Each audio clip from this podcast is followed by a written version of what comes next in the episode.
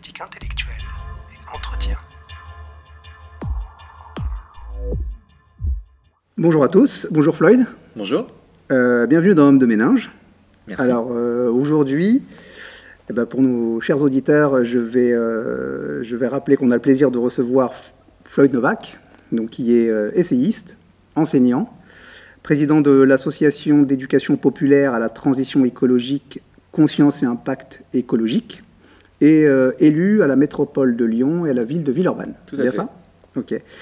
Et, euh, et si tu, tu nous as fait le plaisir de, de nous accorder un peu de ton temps aujourd'hui, c'est pour parler de ton dernier essai, euh, Pourquoi le smartphone fera échouer la transition écologique, Tout à fait. paru aux éditions EDEFCOM au mois de mai 2023. Donc, tout d'abord, est-ce que tu voudrais bien te, te- te présenter à nos auditeurs euh, un peu plus en détail, en nous parlant notamment de, de ton parcours militant, qu'est-ce qui t'a amené à, à l'écologie politique, et aussi un peu ton actualité, puisque, puisque tu lances en septembre euh, sur la métropole de Lyon euh, Ecologica, donc une école supérieure de la transition résiliente. Tout à fait.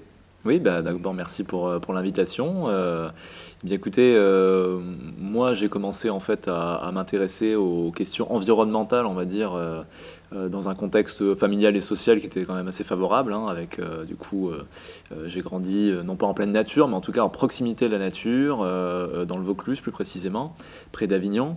Et, euh, et puis j'ai vécu un certain nombre d'expériences qui m'ont euh, sensibilisé, et en particulier le visionnage de, Homme de Yann Arthus Bertrand en 2009, euh, voilà, en première année de BTS, et qui m'a vraiment euh, marqué. Où à la fin du film, je me suis dit mais qu'est-ce qu'on attend en fait pour, pour faire la révolution Je sais pas, là il faut vraiment changer des choses, etc. Et on peut, on peut avec le recul, on peut un petit peu en rire parce qu'on se dit bon bah Homme de Bertrand maintenant c'est un petit peu, euh, c'est quasiment un petit peu facile, et puis surtout c'est financé derrière par des grands groupes, etc. N'empêche qu'à l'époque, ça, ça a suffi vraiment à me, à me marquer en disant voilà, il reste 20 ans pour changer les choses, disait-on à l'époque, et, et, euh, aujourd'hui, ben, on est en 2023, donc euh, il en reste 10 ou 15, allez, si on est optimiste.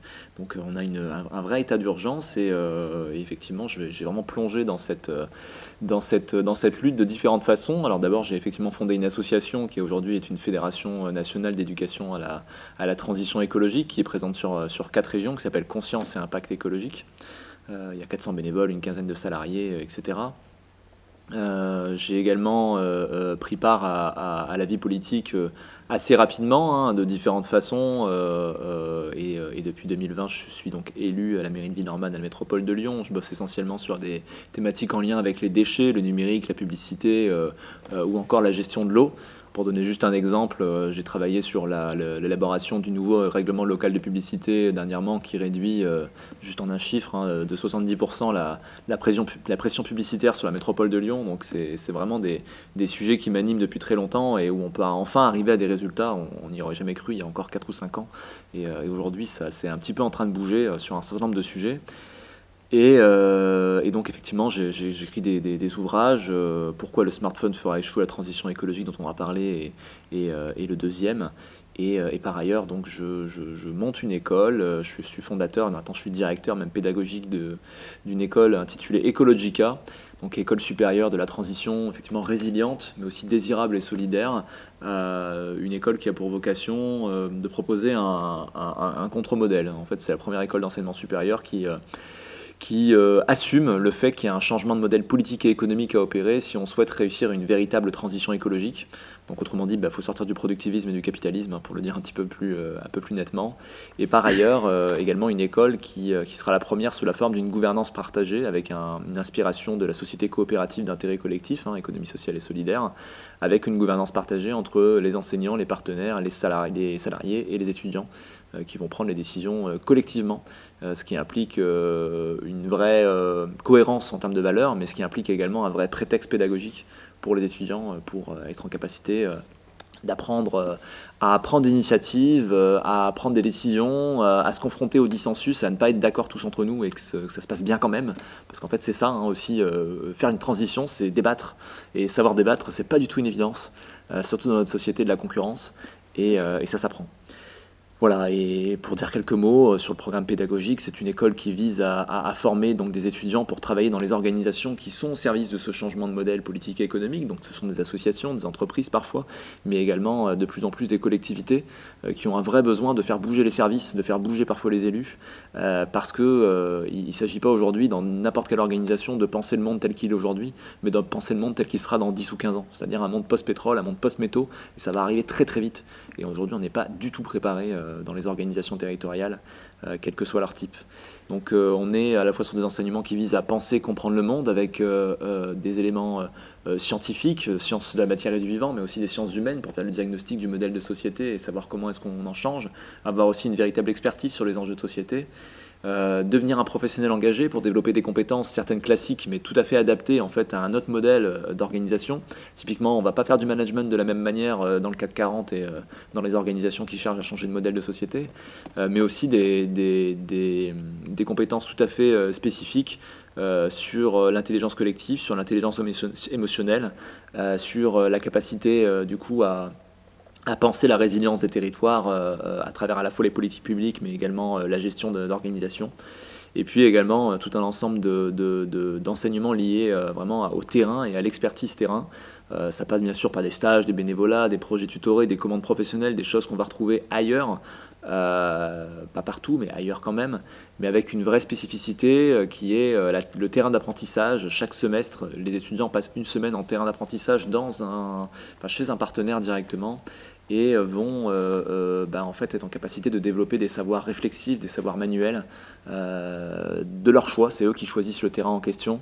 Ça peut être aller faire du maraîchage, de la réparation d'objets, de la couture, soigner des animaux, faire du voyage itinérant, etc. etc. Et c'est aussi ça, cultiver la richesse finalement d'un changement de modèle, c'est aussi vivre des expériences qui sont soit spirituelles, soit émotionnelles, soit simplement concrètes pour le développement aussi cognitif et social alternatif. Ok. Juste euh, rapidement en un mot, c'est quoi le, profil des étudiants que tu cibles? C'est plutôt des scientifiques, des sciences humaines et sociales, des juristes euh? Je dirais que c'est euh, un peu de tout ça à la fois, mais c'est surtout des étudiants qui ont envie de faire la différence. D'accord. On est vraiment sur des étudiants Peu importe le profil. C'est ça, qui cherchent vraiment à, changer les choses. D'accord. On est, on est sur des militants. Hein. Concrètement, on est sur des personnes qui, s'ils vont en école de commerce ou s'ils en viennent, parce que souvent ils en viennent, en école de commerce, en, droit, c'est un peu moins, un, peu moins, un peu moins souvent, mais ça arrive, ou en com ou en, école d'ingé, bah, ils vont être juste être frustrés en fait, parce qu'il euh, n'y a pas ce qu'ils recherchent. Ce qu'ils recherchent fondamentalement, c'est vraiment de pouvoir euh, s'engager euh, à la fois personnellement, mais aussi professionnellement. Ok.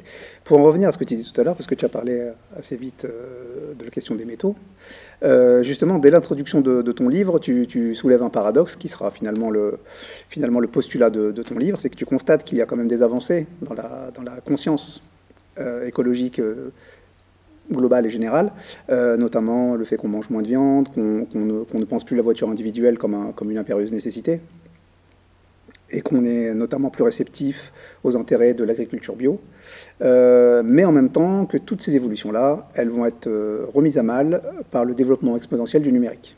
Est-ce que tu peux nous en dire un peu plus sur cet étrange paradoxe? Mmh, mmh, mmh. Oui, d'abord, je pense que c'est très très important de rappeler les évolutions, parce que les sciences qui s'intéressent au changement social, hein, les sciences humaines qui s'intéressent au changement social, vont euh, toutes vers un sens qui est très clair, c'est que notre capacité à changer les choses dépend euh, avant tout de la persistance. La persistance des minorités actives, donc celles qui sont engagées, en fait, hein, finalement, les personnes qui sont engagées, les collectifs également. Et euh, cette persistance, elle est mise à mal à partir du moment où on n'est pas en capacité de fêter les victoires. Et donc, prendre du recul et, savoir euh, se donner la capacité de, remarquer ce qu'on change vraiment dans nos actions, pas seulement au niveau macro, mais aussi au niveau micro, les, personnes qu'on rencontre, euh, avec qui on discute, comme on est en train de faire là en fait, hein, concrètement, euh, mais également au niveau un petit peu plus macro, effectivement, se rendre compte qu'il y a des évolutions culturelles qui sont encourageantes euh, qui ne sont pas suffisantes, j'ai pas dit ça, hein, pas du tout. J'ai pas dit qu'on était sorti d'affaires sur aucun des sujets euh, évoqués. Néanmoins, euh, il y a des choses qui bougent et, dans le bon sens, et, ça, il faut vraiment le, notifier. une impulsion liée à des mouvements de jeunesse, par exemple, mais pas que, qui se diffusent à travers un ensemble de la population qui est comme assez varié, et qu'il faut bien sûr pouvoir poursuivre, impulser, etc. Mhm. Néanmoins, je tiens à remarquer que ça, c'est dans un contexte où, en plus, on est dans une société qui n'est pas du tout politiquement ou économiquement en train de nous encourager à ce type de comportement. Donc c'est aussi quelque chose qui, euh, qui doit pouvoir euh, être, euh, être souligné à ce niveau-là. ceci étant dit, effectivement, globalement, en fait, à 90% des, des, Français ont vu leur impact environnemental en termes d'émissions de gaz à effet de serre, en tout cas, diminuer ces 10-15 dernières années. Euh, sur tous les sujets, hein, consommation de viande, euh, alimentation plus généralement, mobilité, euh, déchets, etc. Mais néanmoins, tout ça a été compensé par l'essor du numérique, en fait, hein, tout simplement. À partir du moment où on a ajouté finalement un, élément de notre propre bilan carbone, on va dire, pour le dire comme ça, eh bien, euh, cet ajout a été d'abord anecdotique, puis ensuite a, grossi pour devenir aujourd'hui un, élément euh, significatif en fait de notre contribution au changement climatique, aussi bien à l'échelle individuelle qu'à l'échelle du pays. Hein. La France est, est, quatrième en termes de, de, parcs de data centers, euh, mais aussi bien sûr à l'échelle euh, à l'échelle mondiale, avec aujourd'hui une industrie qui représente à peu près euh, l'équivalent de l'ensemble des voitures individuelles sur Terre en termes d'émissions de gaz à effet de serre, ce qui est loin d'être négligeable. là où, où à l'époque on parlait du numérique pour comme ayant notamment l'avantage de réduire la consommation de papier et donc d'être écolo, entre guillemets. Mais quand tu parles du smartphone, en fait, tu ne parles pas que du smartphone en tant, que, en tant que vecteur, c'est toute l'économie, toute l'industrie qui est autour. Bah, en fait, la porte d'entrée est forcément liée au numérique de manière générale. Après, le smartphone va avoir des spécificités qui va alourdir la facture, à la fois sur la question environnementale, mais également sur des questions sociales et cognitives. C'est justement parce que c'est un objet du quotidien C'est ça un objet du quotidien et un objet du quotidien qui a une caractéristique centrale qui, qui, qui n'est possédée par aucun autre objet numérique, qui est l'instantanéité. Euh, c'est-à-dire que euh, le smartphone, on le sort 200 fois par jour. La plupart du temps, on ne sait pas pourquoi on le ressort. Mm. Ça, on va en parler un petit peu plus tard, mais, mais, euh, mais concrètement, cette instantanéité, elle crée une tentation, et forcément, bah, on s'y connecte beaucoup plus souvent. L'essentiel aujourd'hui des vidéos lues, des, des, mails lus, de tout ce qui est regardé sur Internet est regardé via smartphone. Et si on suit la courbe d'émission des, des, des, gaz à effet de serre liés au numérique, et si on suit la, la courbe d'équipement en smartphone, eh bien, on remarque que ce sont les mêmes, en fait, hein, tout simplement. C'est-à-dire que si le numérique a explosé son impact, c'est parce que le smartphone a, vu euh, euh, son, son, nombre se multiplier. Et justement, c'est très intéressant parce que, comme, tu as pu le dire, il y a, une, un développement de la conscience écologique, y compris chez les décideurs. Euh, le problème, c'est qu'on a, un peu l'impression, tu le pointes du doigt dans ton, bouquin, qu'il y a deux visions de l'écologie qui s'opposent. Et tu, en parles très bien, tu parles de, ces deux écoles que sont le, le, biocentrisme, donc qui va considérer l'humanité comme une espèce parmi les autres, qui va devoir s'adapter à son environnement, et euh, l'anthropocentrisme, euh, qui estime que l'humanité est une espèce supérieure et qui doit absolument, et qui peut domestiquer son environnement quoi qu'il arrive.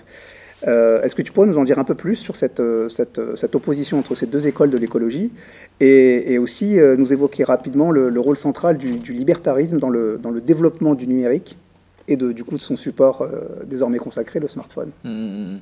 Oui, complètement. Alors, je pense que c'est d'abord important de bien saisir que biocentrisme, anthropocentrisme, ce sont des, tendances qu'on retrouve dans le champ politique de manière assez claire. Néanmoins, euh, il y a assez peu de monde aujourd'hui qui va nous dire euh, l'objectif de l'écologie, c'est juste de protéger les humains et le reste, on s'en fiche. Euh, néanmoins, bah, concrètement, quand on analyse la pensée, quand on analyse les choix politiques, quand on analyse un, programme électoral, par exemple, eh bien, on va très très bien retrouver cette pensée-là. Euh, ça, c'est la première chose. Ensuite, c'est aussi toute la question euh, bah, de l'empathie, en fait, aussi qu'on peut avoir envers euh, les autres êtres vivants. concrètement, est-ce que l'écologie en tant que telle est faite pour protéger les humains uniquement, hein, tu l'as dit tout à l'heure, à travers des choix qui vont être faits, qui vont euh, assumer cette position, ou est-ce que, au contraire, avec une perspective biocentrique, on est en capacité en fait de, gagner en humilité et, et de, et de se dire qu'en fait il faut vivre autrement, vivre en, cohérence avec les éléments naturels, avec la nature en tant que telle. ça ne veut pas dire retour à la bougie, hein, ça veut simplement dire euh, faire un, équilibre, trouver un équilibre. Je pense que le mot d'équilibre, c'est le, plus logique. Et c'est de se dire que typiquement, sur la question de croissance économique, par exemple, eh bien avant de croître, on regarde si on est en capacité de croître sans provoquer des dégâts irréversibles. Et ça, on a fait tout le contraire depuis deux siècles, et encore plus depuis une trentaine d'années. Euh, ceci étant dit, euh, effectivement, si on peut parler d'écologie politique ou d'un certain nombre d'autres courants politiques à travers le biocentrisme, euh, aujourd'hui, l'anthropocentrisme est véritablement traversé, ou en tout cas défendu, par une perspective idéologique qui s'appelle le libertarisme. Donc quelque part, le libertarisme, c'est une sorte de libéralisme 3.0.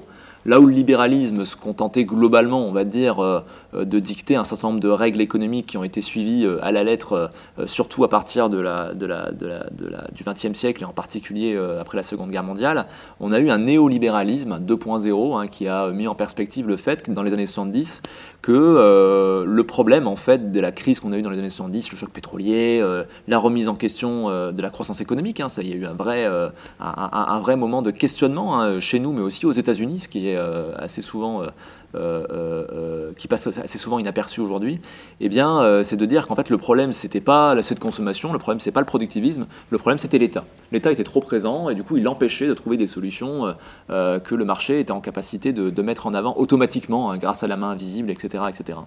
Eh bien aujourd'hui on a à peu près la même logique, c'est-à-dire que euh, aujourd'hui quand on voit euh, les questions euh, écologiques, il n'y a, plus rien d'une crise, hein. une crise c'est temporaire, là sur les questions écologiques on n'est plus du tout sur une crise. le problème écolo, le problème de l'inflation, le problème du chômage, etc., etc. Tout ça c'est pas des problèmes structurellement liés à cette consommation au capitalisme, ce sont des problèmes liés à l'État, encore une fois. En tout cas, c'est ce que dit le libertarisme. Hein. Euh, et, là, euh, là-dessus, bah, en fait, on est sur des mêmes solutions que sur le néolibéralisme, mais encore d'aller plus loin, c'est-à-dire de réduire le rôle de l'État au minimum et de permettre en fait à des sociétés privées de prendre sa place euh, pour un ensemble de services publics à déléguer, bien entendu, mais aussi pour toute la perspective ce qui nous intéresse ici de la transition écologique. La transition écologique, dans ces cas-là, elle existe, elle est défendue comme telle. Hein, l'expression ne change pas, c'est pas un mot différent, et ça, c'est hyper important de le notifier. c'est pas un mot différent, néanmoins, ça passe par deux grandes solutions. La première, qui est d'abord une perspective technique, c'est-à-dire de dire, bah, en fait, on a des moyens techniques qui sont hallucinants aujourd'hui, mais qui ne sont pas déployés, tout simplement parce que, bah, encore une fois, l'État empêche le déploiement pour différentes raisons, administratives, euh, juridiques, éthiques, etc. Euh, on peut penser à, la voiture autonome, on peut penser aux drones en livraison directement à, domicile. On peut penser euh, à, un ensemble d'algorithmes qui peuvent remplacer euh, des salariés humains et prendre entre guillemets des meilleures décisions selon eux. Ou on peut penser encore à l'intelligence artificielle dans les champs pour pouvoir doser exactement le, bon usage des pesticides et encore plus quelque part mécaniser euh, l'agriculture. Euh, toute cette perspective-là, elle est, technique, mais elle est aussi purement politique et idéologique. C'est-à-dire que euh, derrière le libertarisme, on a aussi vocation à se dire que l'intelligence artificielle et l'industrie numérique en tant que telle n'est que finalement qu'aujourd'hui à un stade balbutiant, euh, mais on peut le déployer des forces beaucoup plus importantes si on réduit ce rôle de l'État pour permettre. La planète. Pardon Et on sauvera la planète. Et on sauvera la planète, bien sûr, c'est ça l'objectif. Et, tout ça dans l'objectif, du coup, enfin, dans l'objectif, dans le, dans le, dans l'ambition, en fait, d'orienter les, les, comportements, de contrôler également un petit peu les, les populations euh, et, là-dessus, pour, euh, pour euh, un petit peu plus détailler ce que je veux dire, parce que sinon on a juste l'impression que je parle d'une théorie du complot, il y a eu un épisode hyper important, cet épisode s'appelle Pokémon Go. Ça paraît complètement fou, mais l'épisode Pokémon Go 2016, les, ce qu'on appelle aujourd'hui les GAFAM, hein, même si l'expression va probablement évoluer assez rapidement, puisque ça devient un peu plus compliqué que simplement Google, Apple, Amazon, Facebook, Microsoft. Euh, ce qu'on a appelé les GAFAM ont été extrêmement inspirés par l'épisode Pokémon Go qui a montré qu'on euh, était en capacité certes de récupérer des données personnel euh, chez les utilisateurs euh, d'un site, d'une application, mais plus généralement du smartphone. Mais on était également en capacité euh, d'orienter les comportements, de dire à ces personnes-là où ils doivent aller, parce qu'en fait, cet endroit, bah, c'était un endroit où il y avait un Pokémon rare, où il y avait une, arène Pokémon, où il y avait une boutique Pokémon. donc tout le monde se réunissait au même endroit, ce qui permettait à, l'entreprise, en fait, à Niantic, hein, qui développait Pokémon Go, qui développe toujours d'ailleurs, de, de, vendre bah, des endroits, des emplacements à des marques, en fait, hein, à Subway, à Starbucks, à McDo, etc. etc. Et, ça, c'est une inspiration qui est très forte parce que ça veut dire que euh, on est en capacité d'orienter les comportements et les orienter en fonction de critères qu'on juge écologiques bien sûr en fonction de cette idéologie-là et pas forcément en fonction de l'écologie en tant que telle. Hein. Rappelons que l'écologie, euh, aujourd'hui, c'est avant tout une perspective idéologique comme un ensemble d'autres choses. C'est pour ça que l'écologie est éminemment politique. Ok, justement, je, je, je, pense que toi, tu te rattaches du coup plutôt à l'école du, biocentrisme. Tout à fait, oui. D'accord. Et justement, euh, tu parles beaucoup de, dans ton essai de, d'une de, société sobre. Est-ce qu'en deux mots, tu peux nous expliquer, parce qu'il y a des gens qui ça fait peur, comme tu disais, d'une espèce de, retour au Moyen Âge, c'est, soit ça, soit le retour au Moyen Âge. Qu'est-ce que c'est pour toi une société sobre? Hmm. Alors, une société sobre, euh, tout à l'heure, je parlais d'équilibre. Je pense que je vais réutiliser ce mot-là parce qu'il est important. Euh, le premier mot, c'est peut-être celui-ci, effectivement, équilibre. Euh, c'est de se dire qu'en fait, euh, aujourd'hui, on est dans des courses. On est dans des courses à un ensemble de critères, à un ensemble d'indicateurs. Si on y regarde de plus près, la croissance économique, elle sert avant tout à combattre le chômage. L'emploi, donc la lutte contre le, chômage, le résultat de la lutte contre le chômage, sert avant tout à faire de la croissance économique. Bon, on est un peu sur l'idée du serpent qui se mord la queue. Euh, c'est quoi la question du sens derrière? Et donc l'équilibre, euh, finalement, c'est se dire, est-ce qu'on ne peut pas rechercher autre chose? Euh, Est-ce que finalement on n'a pas suffisamment eu de croissance économique? Et quand on y regarde de plus près, bah, cette croissance économique aujourd'hui, n'a plus de résultats nets, ni sur euh, des indices de bonheur, ni sur euh, des indices de santé, ni sur des indices de, de, lutte contre les violences, etc. etc. Et, peut-être qu'en fait on se trompe de chemin, on est allé trop loin. Et d'ailleurs beaucoup, beaucoup d'économistes, de sociologues le disent, mais déjà depuis très longtemps. Même Adam Smith le disait déjà à une époque que la croissance économique ne pouvait pas être infinie, ce n'était pas souhaitable.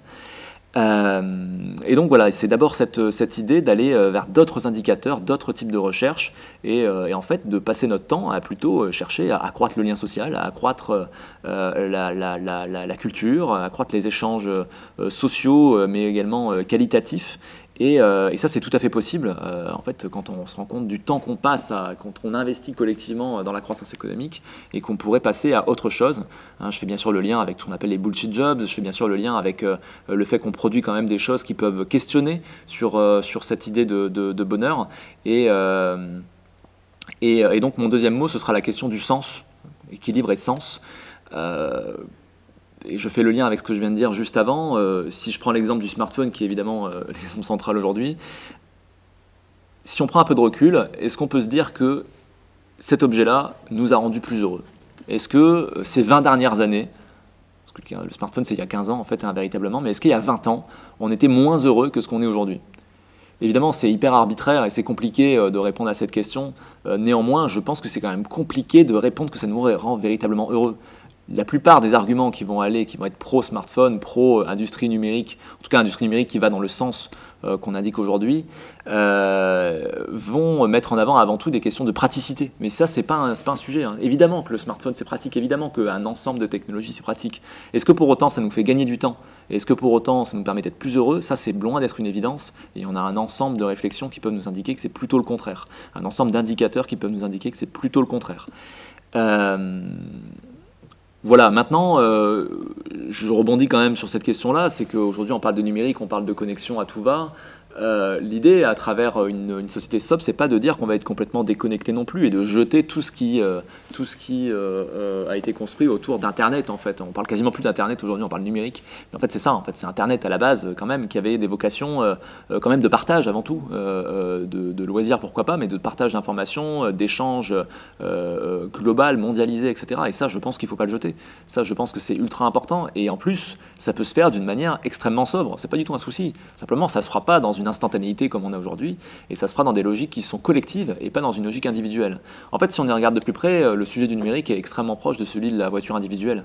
Euh, l'idée, c'est pas de se passer de la voiture, l'idée, c'est de s'en passer à un usage individuel et, d'être en capacité finalement de, passer à des usages euh, collectif euh, dans la mobilité.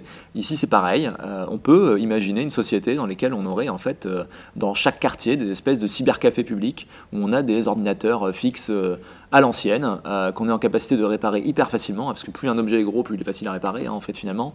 Et, et, ces ordinateurs, eh bien, ils sont accessibles à, chacune et à chacun, et on peut avoir la capacité de se connecter sur place. Mais on fait le choix de venir s'y connecter. On n'a pas quelque chose dans notre poche qui nous tend en permanence, nous tente en permanence. Et, euh, par ailleurs, euh, euh, bah, c'est aussi un lieu où on rencontre des gens, et pas seulement dématérialisés, mais aussi physiquement des gens de notre quartier. On apprend à faire connaissance et on, socialise également, tout en ayant accès à la connaissance, justement. Il y a quelque chose qui est très intéressant dans, dans ton livre, justement, quand, quand, tu parlais de cette notion d'équilibre. C'est aussi de, dans le, la complexité que, que, que, ça peut avoir pour être pour être euh, expliqué, euh, disons, euh, aux gens. Il y, a un concept qui est très intéressant, qui est celui de modernisation de la pauvreté. Est-ce que tu peux nous en parler un peu rapidement? Ouais, Comment qui peut être un frein à la diffusion de cette pensée, justement? Tout à fait. Tout à fait. eh bien, on, on, est dans une société capitaliste, ça n'aurait échappé à personne. Et selon le sociologue Luc Boltanski, la plus grande force du capitalisme, c'est sa capacité à réutiliser les critiques qui lui ont été adressées pour en faire des forces. Et ça, c'est terrible, parce qu'à partir de là, euh, on est en permanence en capacité de galvauder un certain nombre de termes. Typiquement, on a parlé de transition écologique. Aujourd'hui, si on dit transition écologique, en fait, on ne sait pas ce qu'on dit. Si on ne décrit pas derrière concrètement le, choix, l'idéologie, l'ambition qui est portée par cette transition, on peut dire tout et n'importe quoi, et en fait, on se parle avec des mots communs, mais on ne dit pas les mêmes choses. Et ça, c'est assez terrible, et c'est pour ça que c'est hyper important de définir les termes, de les défendre. Moi, je ne suis pas du tout dans une perspective de dire non, il faut abandonner le terme de transition écologique. Au contraire. Euh, il faut euh, le défendre, mais il faut aussi le préciser, le politiser, le rendre idéologiquement euh, positionnable. Et ça, c'est très très important. Ceci étant dit, effectivement, cette société-là, eh ben, elle va avoir un certain nombre de mécanismes, alors conscients ou inconscients, hein, bien sûr, liés à la publicité, liés à, la suite de consommation plus généralement, mais liés aussi à, un certain nombre de perspectives euh, simplement lié à, qui contrôle, à qui a le pouvoir, euh, euh, et notamment à des grands groupes industriels, à des grands groupes agroalimentaires, etc., etc., qui vont être en capacité de verrouiller aussi la pensée, verrouiller la diffusion de cette pensée alternative. si on pense à la question des médias, par exemple, hein, aujourd'hui 90% des, titres de presse sont possédés par 9 milliardaires, eh bien c'est un, une bonne illustration de, ce que je suis en train de raconter en France. Hein. Euh, et donc, effectivement, on en arrive à, des notions euh, euh, intéressantes qui permettent de comprendre en fait ces mécanismes. Et l'une d'entre elles, effectivement, s'appelle la modernisation de la pauvreté, qui est une notion qui a été théorisée par Ivan Illich, un grand penseur de l'écologie politique, hein, qui en a plusieurs à son actif, et euh, Ivan Illich va nous expliquer euh, que euh, si le capitalisme est en capacité de se renouveler, une des raisons en tout cas, c'est grâce à une frustration, une frustration qui est vécue par les classes sociales les plus pauvres. Et plus on est pauvre, plus on vit cette frustration. Et on va participer en fait à renouveler ce capitalisme. Quand on a un nouveau produit qui sort, et effectivement le smartphone est un excellent exemple avec l'iPhone, hein, bien entendu, euh, quand un nouvel iPhone sort, eh bien, euh, ça coûte très cher. Donc théoriquement, il n'y a que les plus riches qui peuvent se l'acheter. Alors aujourd'hui, il se trouve qu'un tiers des personnes qui l'achètent le jour de sa sortie euh, euh, euh, prennent un crédit à la consommation pour, pour, pour pouvoir l'acheter, parce que c'est devenu le signe de richesse extérieure principal. Ceci étant dit, c'est quand même des exceptions, et puis malgré tout, c'est comme ça, ça, vient juste confirmer ce qu'on est en train de se dire. Donc les plus, les plus riches peuvent l'acheter, ça va frustrer les, les personnes moins aisées. c'est un peu un gadget en fait à ce moment-là, c'est un peu un signe extérieur de richesse en fait, tout simplement. Euh, les prix vont finir par baisser, les classes moyennes vont pouvoir l'acheter, et lorsque les classes populaires vont pouvoir se procurer cet objet-là, bah en fait, comme par hasard, il y en a un nouveau qui sort. Euh, il fait tout pareil, mais en mieux. Euh, il est encore plus, plus à la mode, beaucoup plus à la mode. C'est même limite ringard d'avoir l'ancien, parce que ça montre qu'en fait qu'on n'est pas tendance, qu'on n'a pas les moyens, et ça, et ça c'est pas normal. Euh, et, donc on, a cette frustration qui est vécue et on modernise en fait la pauvreté dans le sens où eh bien, le signe extérieur de richesse n'est possédé que par les plus riches, puis par les classes moyennes, puis par les plus pauvres. Mais à ce moment-là, il y en a un nouveau qui sort. Et donc en fait, on n'est jamais en capacité d'avoir ce signe extérieur de richesse. Ouais, c'est un mouvement perpétuel. Exactement.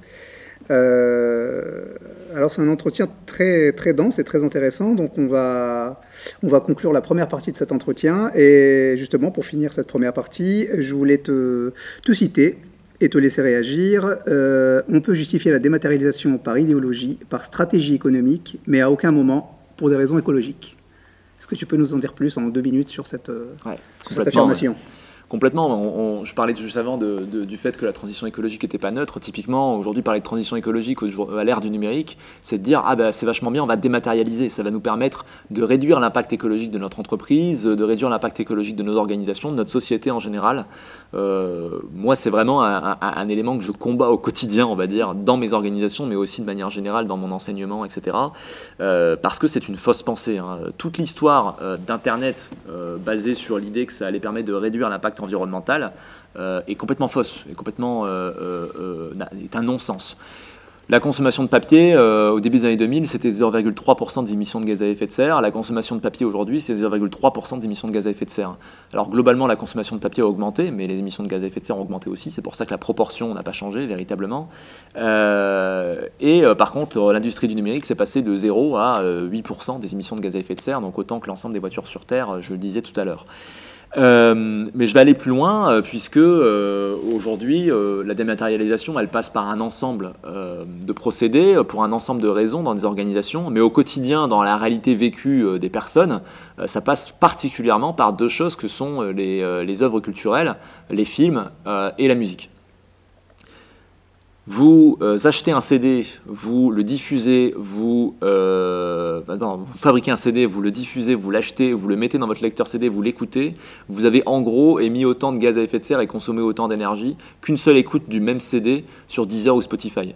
Donc autrement dit, euh, le CD, le bon vieux CD matériel, certes il existe physiquement et pourtant écologiquement, environnementalement parlant, il est plus intéressant que euh, l'écoute en dématérialisé, où on se rend même pas compte en fait qu'on émet des gaz à effet de serre. Et c'est ça qui est terrible, c'est que euh, la dématérialisation déculpabilise aussi, parce que c'est rien de palpable, c'est rien de concret. En fait, si, c'est extrêmement concret derrière des d'énormes data centers partout dans le monde. En plus, quand on fait fonctionner un service internet, on fait fonctionner plein de serveurs en même temps euh, pour que ce soit rapide, hein, parce que sinon ce serait très très lent. Et, et la problématique, c'est qu'on s'en rend pas du tout compte. Si vous écoutez la même musique, hein, euh, petit, euh, petit ajout, euh, sur YouTube, vous avez en gros une consommation d'énergie qui est 10 fois supérieure à celle que vous avez sur Deezer. Or, 70% des vidéos lues sur YouTube sont des vidéos, ne sont pas vraiment des vidéos, mais sont des, de la musique. En fait, c'est de l'écoute de CD sur un YouTube.